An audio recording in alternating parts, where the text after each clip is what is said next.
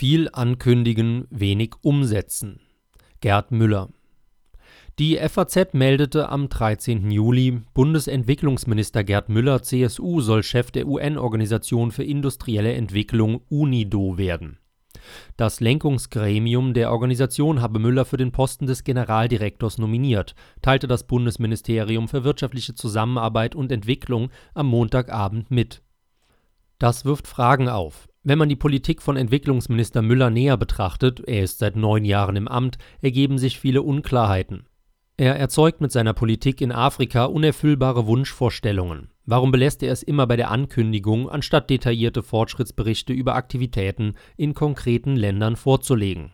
Er wiederholt seit Jahren sein Mantra. Wir haben das Wissen und die Technologien, um den Hunger in der Welt zu bekämpfen. Allein mir fehlen dazu die erforderlichen Milliarden.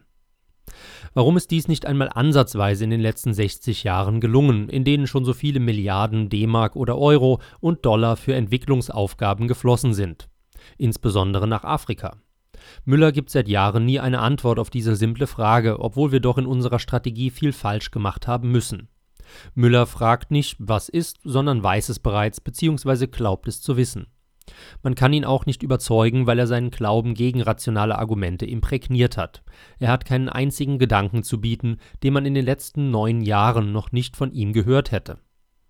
Den immer noch aktuellen Klassiker Weder arm noch ohnmächtig von Axel Cabu hat er vermutlich nie gelesen. Der frühere Afrika-Korrespondent des Spiegel, Horand Knaup, schrieb am 3. August 2020 treffend für das Publikforum, Zitat, wo immer Müller auftritt, könnte man meinen, der Papst spricht. Afrika ist nicht arm, wir haben es arm gemacht, sagt er dann. Oder jedes Kind, jeder Hungernde könnte überleben.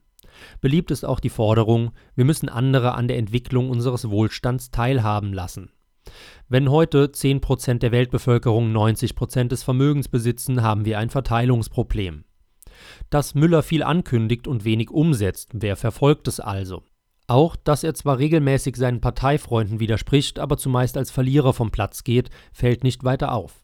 Der Minister hat reichlich Geld zur Verfügung und die Hilfsorganisationen sichern sich damit Projekte und Stellen, zumal die öffentlichen Mittel für ihre Arbeit inzwischen ungleich wichtiger sind als die Spenden. Das Spendenaufkommen stagniert seit Jahren, während die öffentlichen und internationalen Mittel unablässig wachsen. Zitat Ende. Bleiben die weiteren Fragen. Erstens, warum schickt Deutschland stets die zweite Garnitur in internationale Gremien? Die Franzosen und Engländer schicken ihre Besten dahin. Zweitens, was qualifiziert Müller für dieses Amt? Industrie ist doch das Gegenteil von Entwicklungshilfe. Drittens, warum ist die Wirklichkeit eigentlich besser als Satire?